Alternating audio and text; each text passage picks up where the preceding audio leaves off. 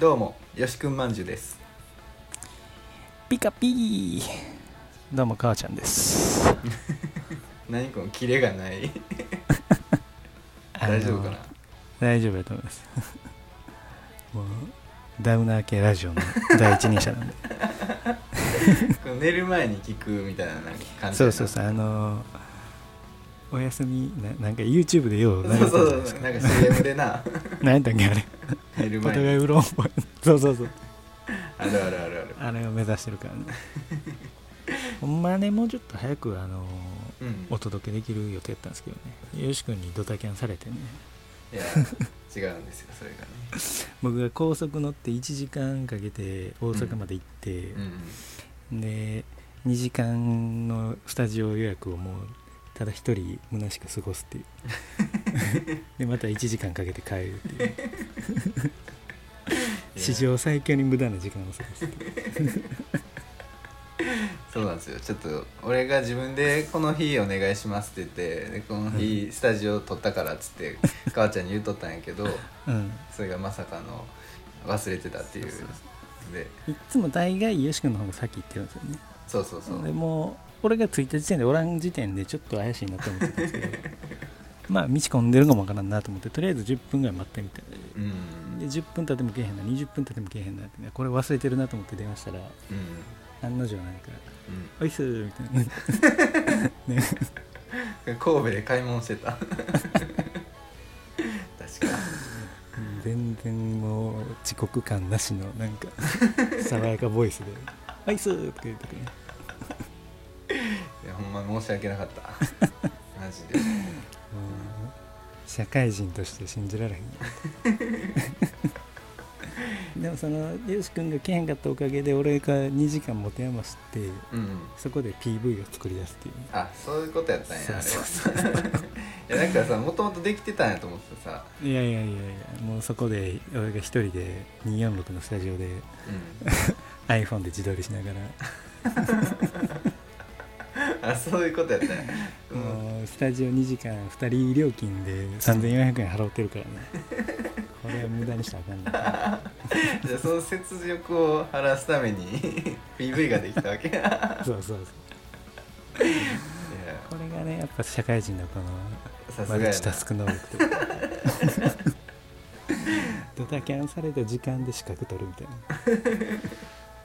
いやでも無駄じゃなかったってことでそうそれはちょっ といやほんまねごめんやねんねけど今回はこのオンラインでね、うんこう録音するっていうねそうそう家族が寝静まった後にこうこそこそ話すっていうね、うんうんうん まああれやなとりあえずなんか PV のその紹介してよあのねとりあえずこのなんていうの映像関係はもう僕ら全く素人じゃないですかうんだからこのネット上に溢れてる著作権フリーの無料動画をうんあのダウンロードしまくっておそれを切り張りして作るっていうなんかさ全然 あのそんな風にも見えへんぐらい結構クオリティ高いなとは思うまいっでしょたけどうんすごいすごかったねもう何の脈略もないそのネット上に転がってるやつらをうんこう切り張りしてねじさゃああもう自分が撮りました顔をしてさい最後の方なんかネタつきてた感あったけど なんかなんか同じやつでできてるとか思ってこう尺稼がないからねいやでもあれなんかやっぱさ歌詞出てくるって大事やなと思うよな、うんなんかそれだけでも意味あるしなうんで特になんか歌詞めっちゃいいやんかあれ確かにね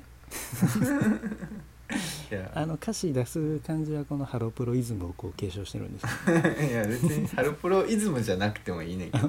よくあるしど ハロプロはもう絶対こう日本語と英語を両方出すっていうねあそうなんやそうえー大事に聞いてんのか知らんけど、ええ 何やどこのファン狙ってんねん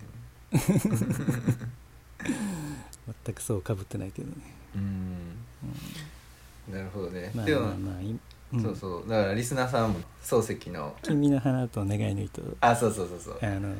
PV 上げてるんで YouTube 僕が246の壁際で生きて歌ってるシーンが盛りだくさん なんで一人であこれ「息」って歌ってるけどよし君にすっぽかされてんねんなと思いながら聞いても らったら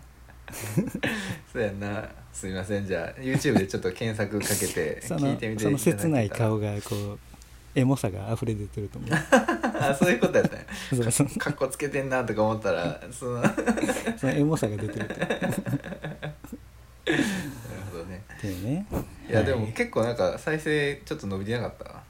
たああね意外とうん言うてそんなあれですけどうんうん素人のあれですけどうんうんやっぱ動画載せるとちょっと違うんやなっての感方じはがいいんかなうんあと2曲ぐらい撮りたいんですよねうんそうそうそ撮ろうぜ撮っていこうぜはいねうんえどうですか最近小説の方は小説の方はね結構書いてんねんけど、マジでうん今135ページぐらいおお広辞苑並みやん いや違うや ろそものはや100倍ぐらい足りへんっていうかむしろ だから400字詰めやからなあー400字詰めでさ135ページって正直普通の小説にしたら100ページいかんぐらいやねんなあれはうそうやねんななんかあの中編長編ぐらいやったら300ページぐらい原稿用紙でうんうんうんとかようなんか聞くような気するね300ページでもあれじゃないその400字詰めやったらもっといかなあかんと思ってんねんけどなうーんどうなるのまあどれぐらいの厚さの小説目指すかうんうんうんにもよると思うけどねそうやねんなだから普通に、まあ、例えばあれやな火花ぐらいの長さにはしたいねんけはいはいはいはど火花でもだいぶ長いんちゃうん結構長いうねでまあ普通のその本棚本棚ちゃうわ書店に並んでる小説の中では別に長い方であはまあねないやん、まああの厚み的にもねぐらいうんのボリュームないとなんか俺そんなにこう筆力があるわけじゃない からさじゃあ母ちゃんみたいに私的じゃないからさいやいやいやでも逆にそのそんだけ書いてボツになった時の悲しさ ってやばないですかいやそれはやばいよやばいまあねそれを考えんとまあ書かなあかんねんけどねせやで初期衝動を出さなあかんかそうら、やねとりあえずは、ででもなんかすごいなその筆が進んでんのはいやもうかなり進ませてんねんけどさ うんでまあなんかもうとりあえず終わりまで書いたんよおおそれでついあにとはまあ肉付けとはいはいなんか途中の展開をなんか自然にするにはどうしたらいいのかっていうのとあとなんかその途中で会話みたいなの差し込んでくるやんかはいはい会話というか電話じゃあ、うんさあそこをもうなんかなんか全カットするかうんなんか手紙にするかなんはいかはいはい独り言にする かなんか迷ってんねんけどはいどうしたらいいと思うとか言って 「これ何やねん何の電話や ねん」みんな全然内容知らん ねんけど俺はやっぱ手紙いいと思うなって、あうあ、んそうなんかさ漱石の心あるやん夏目漱石のはいはいはいなんかそれ3分の2ぐらい手紙やねんやんかはいはいでなんかそんな感じのノリにしても面白いかなとせやねけど結構手紙ってありがちやねんけどなそうそうそうそう俺も手紙挟むシーンやるからさあまあでも俺はもうめっちゃ短くしようと思ってあうんうん5行ぐらいの手紙を読むみたいなうんうんていうかその俺もよし君もとりあえずまあ一旦今うんうんケツまで書いてるじゃないですか、うんうんほんで途中肉付けさせてんねんけどうんその肉付けさすとなんかあのもともとその大雑把にとりあえずの流れ書いてた文章にうんその追加で入れてしまうとうんなんかリズムが合いわやーなわかるめっちゃわかる、うんうんうんうんめっちゃわかるいもともとのそのとりあえずの走り書きで書いたやつでもうほんまは完結してんのにあなんあか無理やりページ数増やすために入れてしまってるから、うんうんなんか流れで読んだらこれ打足やなみたいなそうやねめっちゃ感じてもらうんですよねなんかほんまは書き直さなあかんねやろな全部ぐらいの感じよね、うんうんうん多分ねいやそれ最近ちょっと悩んでるえ俺もめっちゃ悩ん でる同じあるあるそうやねんで肉付けあるあるうんうんうん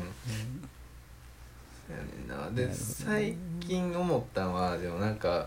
一なんかやっぱリズム大事やなと思ってリズムめっちゃ大事だとそ思ううそうそうだから1行って意外と長くあ短くていいんじゃないかと思い出はしいて、はいはいはいその例えば「雪国」とかでもさ、うん結構1行短くないわりかしねシンプルな、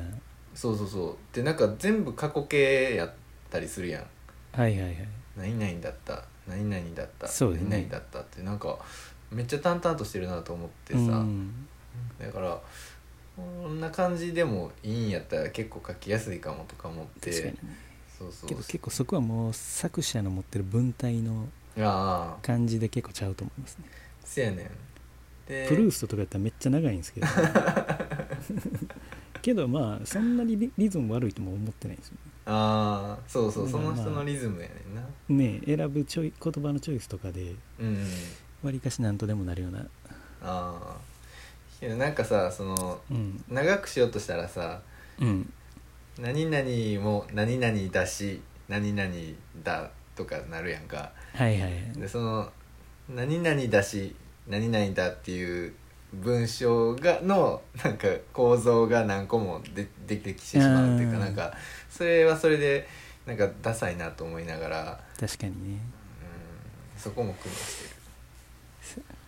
俺でも意外とそういうの得意かもしれないなんかるあなるべく3文ぐらいに分かれる文章を1文にしようとあ、うんうん、今回の作品では思ってて、あ前の時は結構短めがいいかなと思ってたんやけどあはいはいはいもう今回はできるだけ長くしたろうと思っててうーん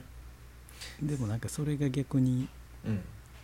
今のところうまいこと言ってるかな感はうんうんうんあんねんけど ないやだから結構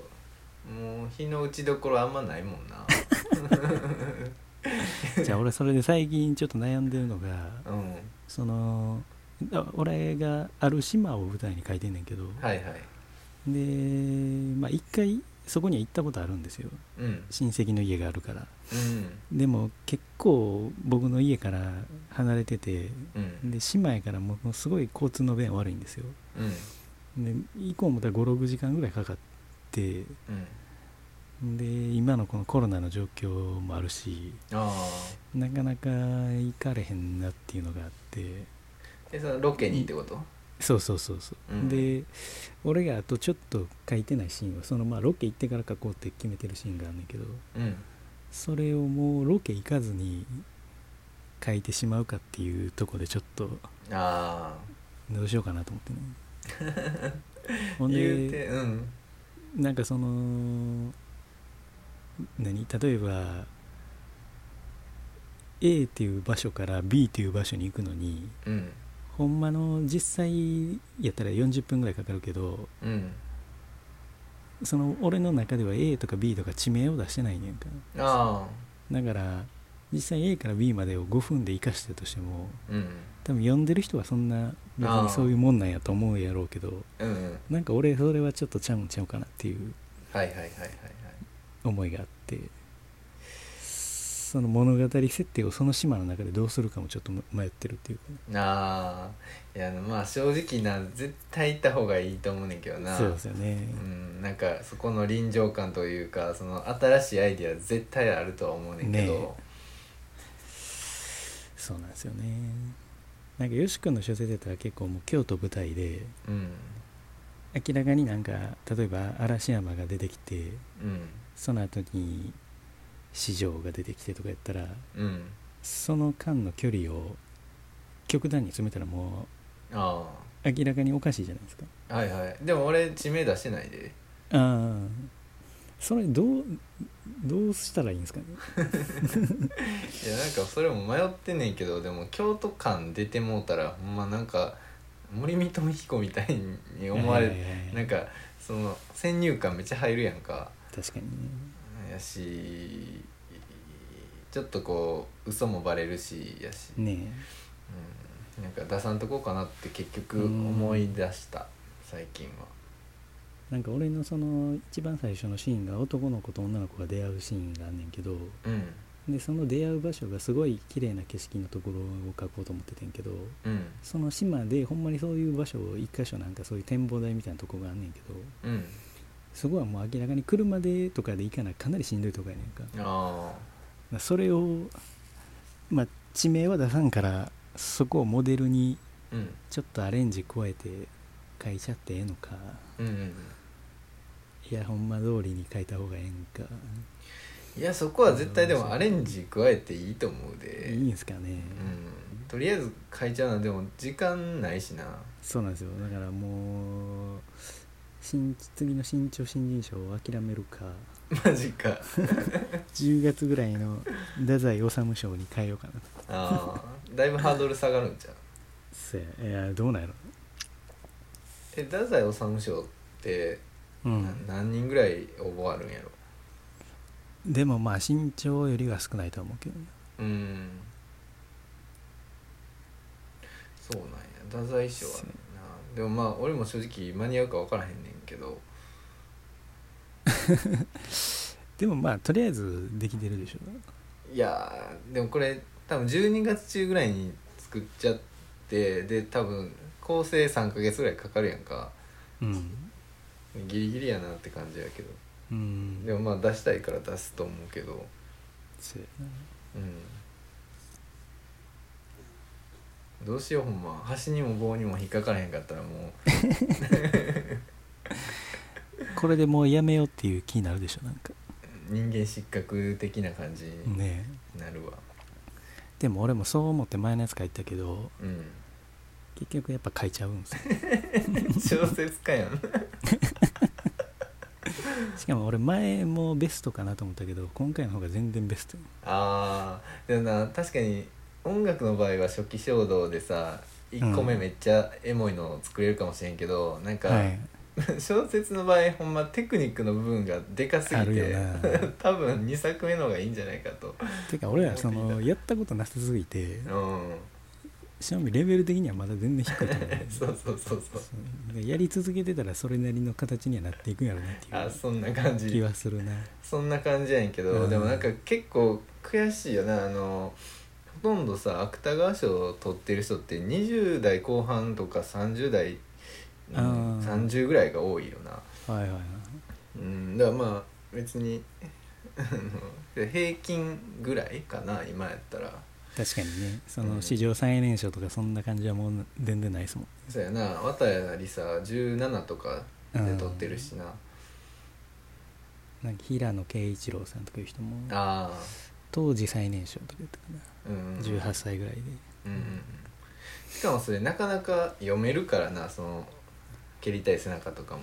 そうね小説としてよくできてるからな,、うんなんかその構成力にも高校生の構成にも及ばないっていうなんか悔しさがすごいあんねんけど確かにね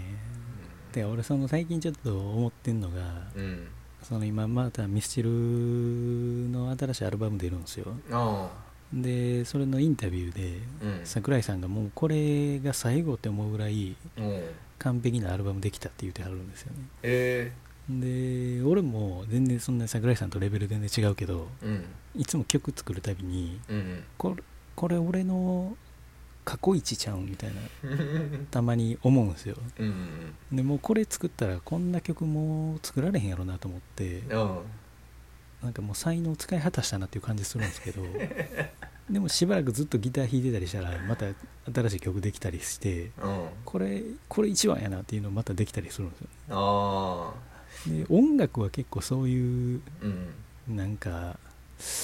あるやつがあるんですけどね小説はまたちょっとちゃうんかなっていうのがまあでもあるよなその、うん村上春樹とかでも初期と今のやつ結構文体違ったりするし、はいはいはいうん、でなんかその小説とか音楽とかでうんその才能を使い果たすとか才能枯れるとかうんさらに才能をの伸びてるとかあるじゃないですかうんそれよし君の中でどんなイメージですか自分の才能をうん消費して書いてるのかあなんていうのか毎日生きてくうちにちょっとずつメーターが溜まってって、うん、 100なった時点で曲とか小説できたりする感覚なんかあどうなんやろねあいや正直あの、うん俺はそこまでえなんていうのかなその世の中に対して伝えたいものってあのないんか知らんけど、はいなんか最近ちょっと会った人がいてなんうかん美大出身のさ人で、大仏を作ってる人がいんねん今、はいなんかあはのコロナの大仏って言ってさ、いおおーなんかそのいみいつもさその奈良の大仏も疫病があの流行った時には作いるはやいん、だからなんか、その鎌倉の大仏とかでなんはいかはいはいこのコロナの時もなんか大仏できなるほどねうん、できてもおかしくないんじゃないかっていうので、うんなんか大仏をクラファンで金集めて作ってる人がいてはいその人とちょっと話する機会があったんやけどうんなんかその なんか溢れ出てくるらしいね ほんでなんか死ぬまでに出し切れるか分からへんって言ってておおいやレベルちゃうなと思ってんやん確かにねそうそうそうなんか俺はまだ伝えたいものをあの探してうんそれをなんか自分色に染めてっていうぐらいが正直関の山かもしれへんねんなんかどうなんやろなでも伝えたいことはいっぱいあんねんけどはいはいなんかそれをやっぱ形にするのが確かにねどう作品に落とし込むかっていうのがうんまあそのどういうスタイルっていうか何の作品かによっても違うような気もするけどねそうやななんか一人でずっと例えば一個の作品に生涯かけて書いてるような人とかもいるじゃないですかうんうんうんなんかライフワークみたいな感じではいはいゲーテとかもファウストとかそんな感じだったと思うんですよねあなんかもうことあるごとに書き続けてってるようなあはいはいはいはうん、いなんかモネとかもさあごめん、うん、なんか睡蓮しか最後の方書いてないやんか、はいはいはいはいで睡蓮200枚ぐらい書いてると思うねんけど、うんなんかそういうのをもうなんかなんていうの納得したら終わりなんかなって感じやな、確かてかなんかその人といえばこれみたいなさなんかうんうんうんそのモネの「睡蓮」とかさなんうん、うん、かそういうのかっこいいよなかっこいいよな この人のモチーフこれ繰り返しいろんな作品出てくる けどで最近気づいてんけどさうんいや母ちゃんも一応一応っていうか花が題材やんああはいで俺も花やねんな確かにねそうそうそけど俺のねあの今書いてる小説のメインテーマはううん揺れるっていうことなんですよおあおの振動とかはいはいはいはい漂うとか波、おーなるほどうん、でそこにまあいろいろかぶせてきてる感じなんですよああええ面白いだからタイトルに「花」とか入ってるんですけどうんうんそこまで花を重要視してないというか、ああそうなんうん、メインは揺れることについて書こうかなと思って揺れるって面白いななんかそうそうえー、えーそのもうちょっと突っ込んだ話をするとうん、何が揺れるな例えばおその話通じて主人公はもう何かを聞き続けてるんですよねうんで音っていうのは、うんまあ、小説の中でも説明してるんですけど振動なんですようん何かの一個の物体が揺れた時にそのし振動の波がうん空気中を、次の空気を揺らしてその揺れた空気がまた次の空気を揺らしてうんうん最終的に自分の耳の鼓膜を揺らして音が聞こえるっていうはいはいでそういう音が世の中には溢れててうん自分が聞きたい音も聞きたくない音もうん自分の周りではいっぱい揺れてるんですようんでそういう世界で主人公自体も、まあ、気持ちも揺れてるしうんあの船に乗って船の上でも揺らされてるしああはいはいはいはあいの地球のじ自転公転の揺れにもうん揺られてるんですようんうんで最終的にまあオチの部分でもうんうん聞こえないはずの音を聞くっていう感じで終わるんですけどほうほうほうほだからなんか小説通じて揺れてる中にいるっていうことについて書こうかなと思ってマジかすげえなめっちゃいいやんうそうそうそーんでそのメインテーマがをすぐに語れるっていうのがやっぱいいうよでねもね宮崎駿さんからしたらねうんテーマがある作品なんかクソやって言って ますいやあの よく「あのもののけ姫」のテーマはうん自然破壊とかそういうことですかとか言われるんだけどもうブチ切れて るらしいそんな単純なことじゃないってあそうそうそれはわかるっていうか俺はどっちかというとそのなんていうの表現できない感情を書くことそうやでね味わってほしいっていうう感じやんねん俺けど、もだから自分の中ではなんとなくあんねんけど、うんそれを軸にやっぱ物語を構成したらあかんなっていうのはうんうんうんなんとなく思ってて、いやけどまあいると思うけどな、ある程度しかも特にさ短編というかそんな長くないしそうねうんなんか、わざとして出すんじゃなくて自然と出てるぐらいのうんうん俺という人間性からんなんか醸し出されてるぐらいのテーマ性でいいんじゃないかなっていうのはあるんだけど、はいはいはいはうん、いなるほどねよし君は何なんですかいやなんか俺はなんていうのたあのそのユングの集合的無意識ってあるやんはい、なんかその意識と無意識があってうん、人間にはみんなでなんかうん無意識はなんか地下でつながってるみたいなうん感じでなんか自分の無意識とあの人の無意識もそうそどうっかそでうつながってるっていうねそうそうそううんだからまあ例えばなんやろその交流とか一切ないけどあの、日本でも、えー中国でもヨーロッパでもさそのドラゴンみたいなのって、はいはいはい昔からあるやんその確かにね日本では大和のオロチで、えー、と中国ではなんか、ね、竜で、うん、で俺それめっちゃ思うなんなかあうんうんうんてかなんかテレビとかも全世界にあんのとかなんかすごくないですかうんうんうんうんなんかなんか同じ発想をすねる、文化も言葉も違うのに、うんうんみんな同じ幽霊とかうんいやそそうういやうこそうとやについて思うんやっていうねうんうんうんだからなんかそういうのであのまあなんていうのその同じような状況下にえ状況下じゃないまあ辛い思いをしている人たちが、まあ、地下でつながってるっていうのは面白いねなかなと思ったんやけどでなんかそれ一方で、あのあとそのサルトルも最近さ最近というか、ハマってて、うそのん実存主義ってあるやんかうんでその実存主義ってなんか結構逆に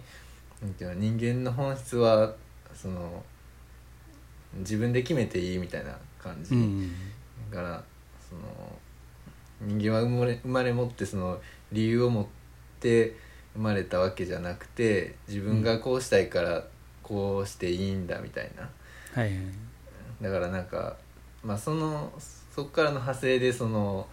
結構パンクロックとかさなんかもうめちゃくちゃに行動しする人たちが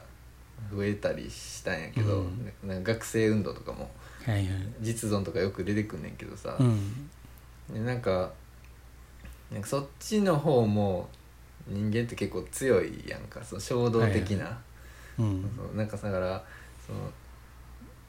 ていうの内面的にはそういうことを思いながらも実はやっぱりこう実存の方が強いのかみたいななんかこう あのそう主人公がそこで揺れるというなるほどね結局お互い揺れるっていうねお互い花で揺れるって いうでもこれも逆にこの俺とよし君の無意識がつながってるから確かにそうかもしれないねこの時代を生きてる 神回なんちゃうのこれこんだけ偉そうに言うといて漢字の小説おもんなとか言ったらどうするこれほんまでも読んでほしいなやめてほしいマジでうんいやどん、ううんん、少なくとも母ちゃんのは読んでほしい、いやいやいやお互いねうん、マジでこれほんまに走りも棒にもかからなかったらほんまに自費出版しましょしようしようしよううね100部ぐらい売ろうえ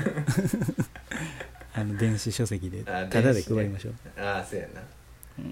んでなんかちょっともう自費でもいいから形に残したい確かに気ねもするけど、やっぱ紙で読みたいですねなんかねうん、読みたいよな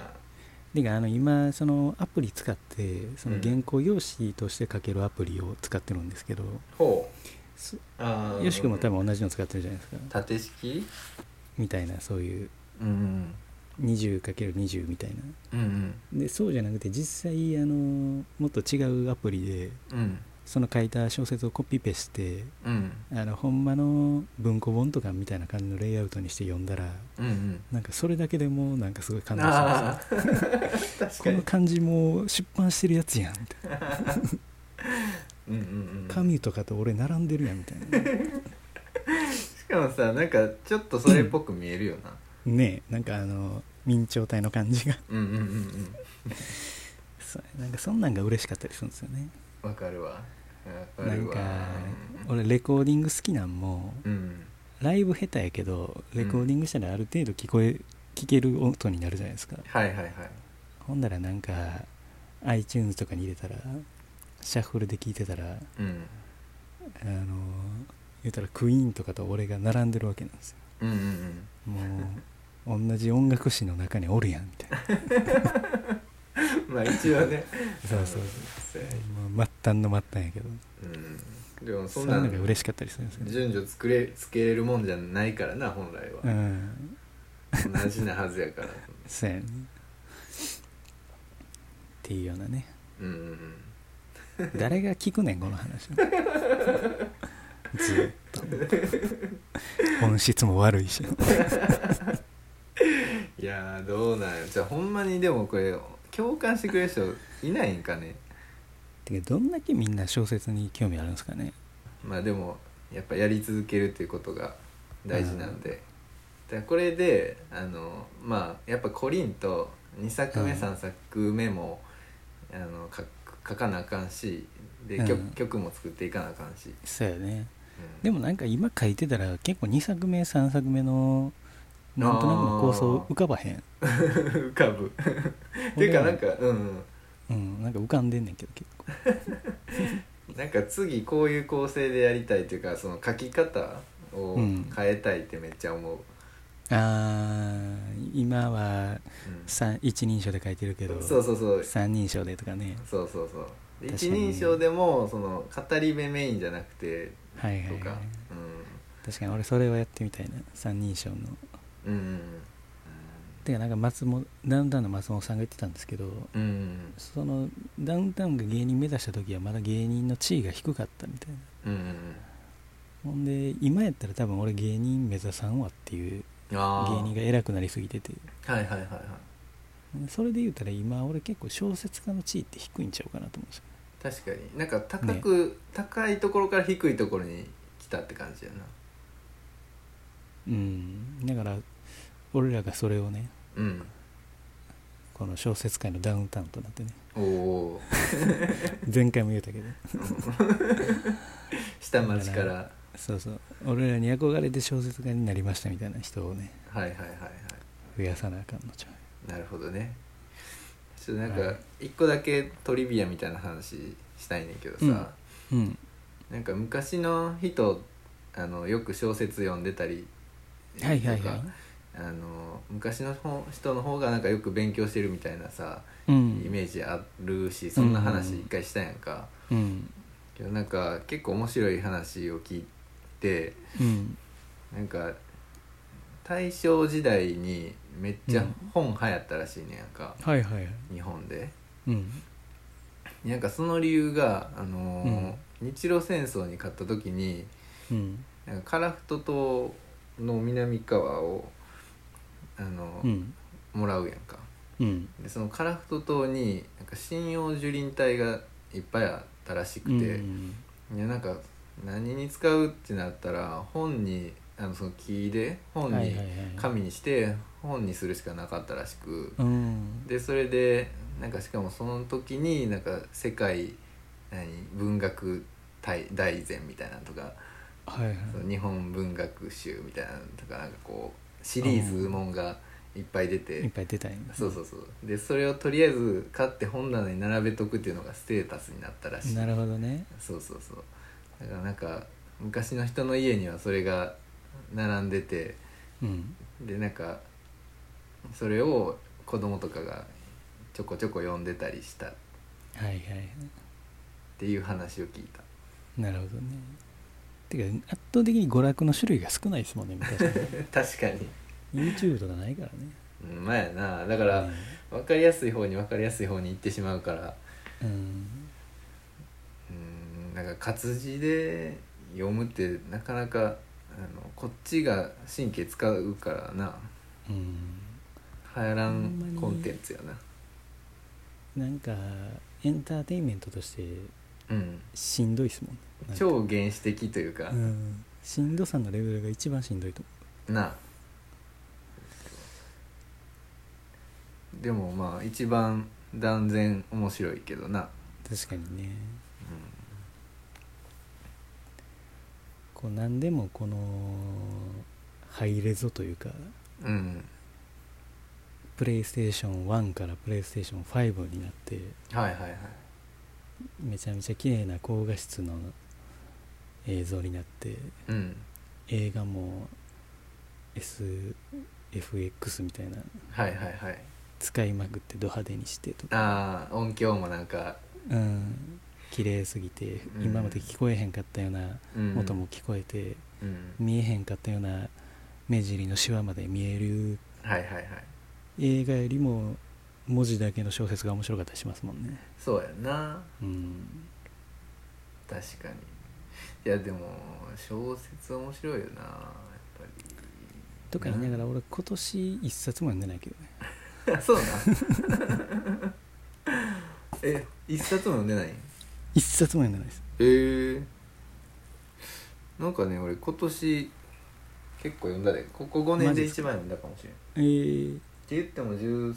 冊ぐらいかななんかその触り5ページとかうんやったらよう読んでたけどうんうん一冊丸々はほんまに読んでないなああなんかあれやんな冒頭研究会やからなそうそうそうあの最近の小説おもろいかおもんない かを判断する係やからうライ麦畑の捕まえ役みたいな感じにな そうそうそうまあまあとりあえず完成させましょうそうやなとりあえず俺ももうんうちょっとロケは難しそうやなと思ってうんうんとりあえず書いちゃおうぜうん結局そのものをちゃんとその島自体をきれいに書くというよりもうん読んだ人がどう受けるかが一番大事だからせやなだから逆に、まあ作り込めるんやったらそっちの方が小説としては正しいのかもしれへねんうんなんか例えば俺が例えばおばあちゃん家がその島にあるんですけどうんそのおばあちゃん家のお風呂をうんそのまんま通りに書いたとしてうんまあ読んだ人はまあその通りに読むんやろうけどうん例えばちょっと違った風に書いたとしても別に問題ないじゃないですかそんな風呂のタイルの色が紫やけど青に変えたりとかうんだからなんとなく田舎のお風呂場っていうのが頭に浮かんだらええんかなと思うしうんうん人によってそれで浮かぶ田舎のお風呂場ってちゃうくてもええんかなっていうのもはいはいはいあるしね確かになんかそのまあ臨場感っていう意味でっていうか、こううん勢いとか、うんなんかそんなうんところでなんかロケ行ったら結構確かに、ね、役立つっていうのはあうるなん俺も今年その GoTo をまだあんまりコロナが流行ってない時にうんちょっと下火の時に行ってんけど、うんで和歌山で海見に行ってんけどやうんっぱ想像する海と実際見た海とはやっはいぱはい全はい確然か違うからさ、に今まで散々海を見てきたけどうんまた文字にしようと思って見てたらうんうん全然ちゃうんよなるほどねエンディングはいお疲れ様ですお疲れ様です 今回は久しぶりなウェブ収録ということでうんうん今までウェブ収録やってそれって公開したんやったっけあ1回だけやったでやったんかうんうんなんか結構もうテンションが低く明らかに違うかっなんか失敗やなって言ってたんやけどたあ多あ分今回も同じような感じに そうですね なりそうやけどまあ内容はねあのいつも通りなんですけどねうんテンションがさらに低いっていうねそうそうそうそうなんかでもこのコロナが流行るとなんか何もかも嫌なるよねあなんか制作も滞るというかーあーそうねなんかでも俺は結構考える時間が増える気はしたかなあであとなんか個人的にはなんていうのこんなん言ったらあれやけどーうんなんかなんていうの社会のなんか余計なもんを無駄を省くという意味では、はいはいはいそういうのはあるけどね、うんうん結構悪くないかなっていうのとなんか自分を見つめ直す期間でもあるような確かに、ね、うん、悪い面もあるけどまあいい面もねうんあるっちゃあるからねそうそうそうこの経験を無駄にせずねそうそうそういい社会になってってもらったらいいんですけどうんなんかけど俺この2作目でフランスを舞台にとかにしたかったんやけど、はいはいはいなんかこんな感じだったらなかなかいいけなさそうじゃないですかあー取材とかのはいはいはいえ3冊目やんなああまあまあねうんうんいいよね確かにそれいい なそれやりたいな、あのファッションの縫い子さんやってる女の人を舞台にうん、うんあのモデルに3作目考えててんけどうん日本人とフランス人が出てくるってことそうそう日本人の人がフランスでうん縫い子さんやっててうん向こうで出会った人と結婚してて子供もいててうんうんまあ服刺繍しながら有名なメゾンではいはいはいファッションの業界で生きてるっていうおーいいねそうそうでもそのファッションのことがメインじゃなくてうんなんかそこでウイグル問題とかね はいはいはいそういうのを感じておおウイグルで作られた綿でーうん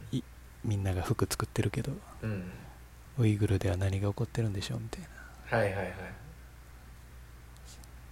はい いいよ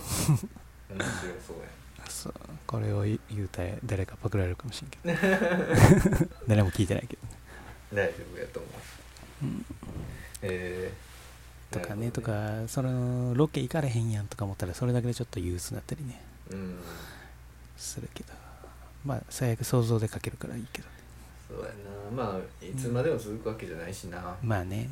だって特効薬とかなくてもペストとか何スペイン風邪とか収まってるからな、確かにねうん、だから23年かかるらしいけどなそのうんスペイン風邪収まるのにも23年かかったって言ってああけどなんかでもペストもさうんなんか まあ小説でもそうなってるけど最終的になんか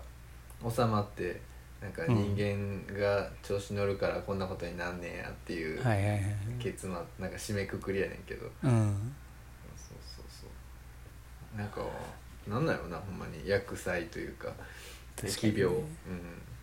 てかなんかまあ昔の人より今の人の方が賢いっていうイメージあるけどうん結構今の人間もお愚かっちゃ愚かっすよねなんかうん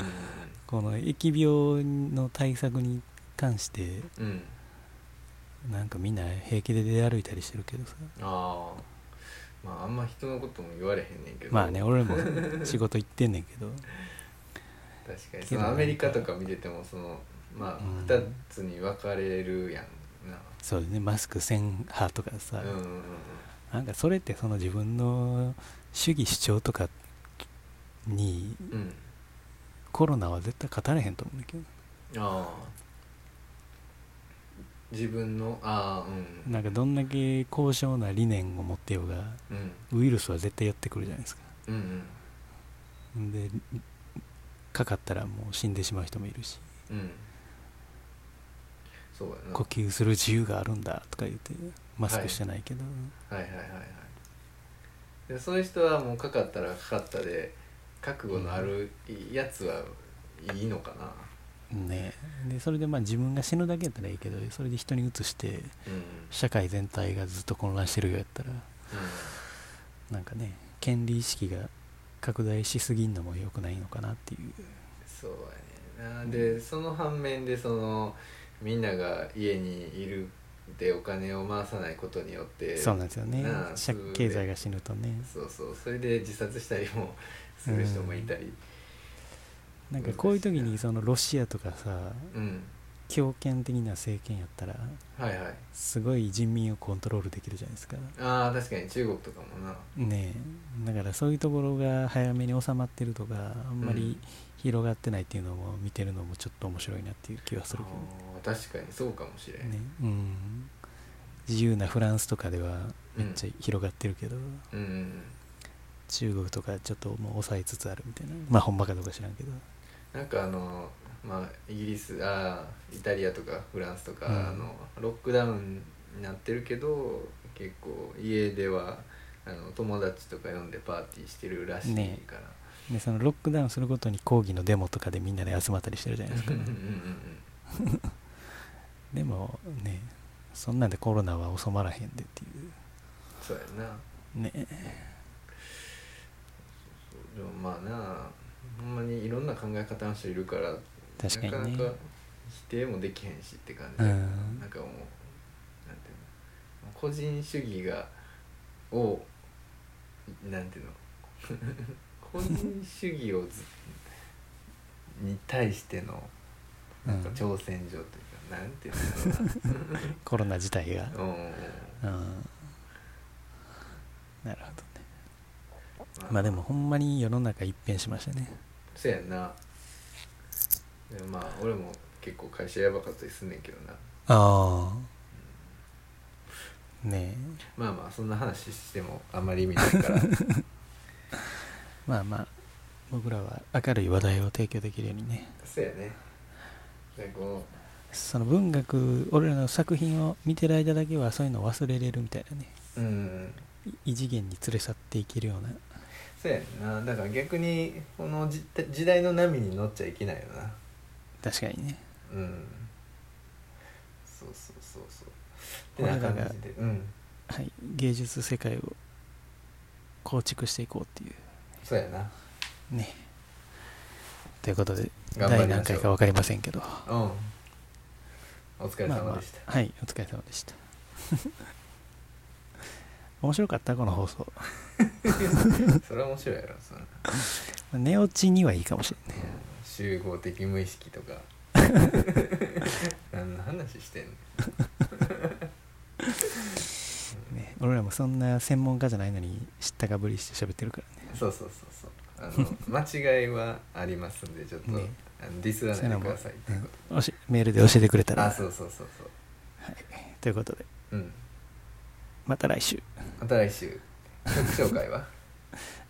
そうこの間 PV 公開した「君の花と願いの糸」聞いてくださいはーいありがとうございますありがとうございましたありがとうございました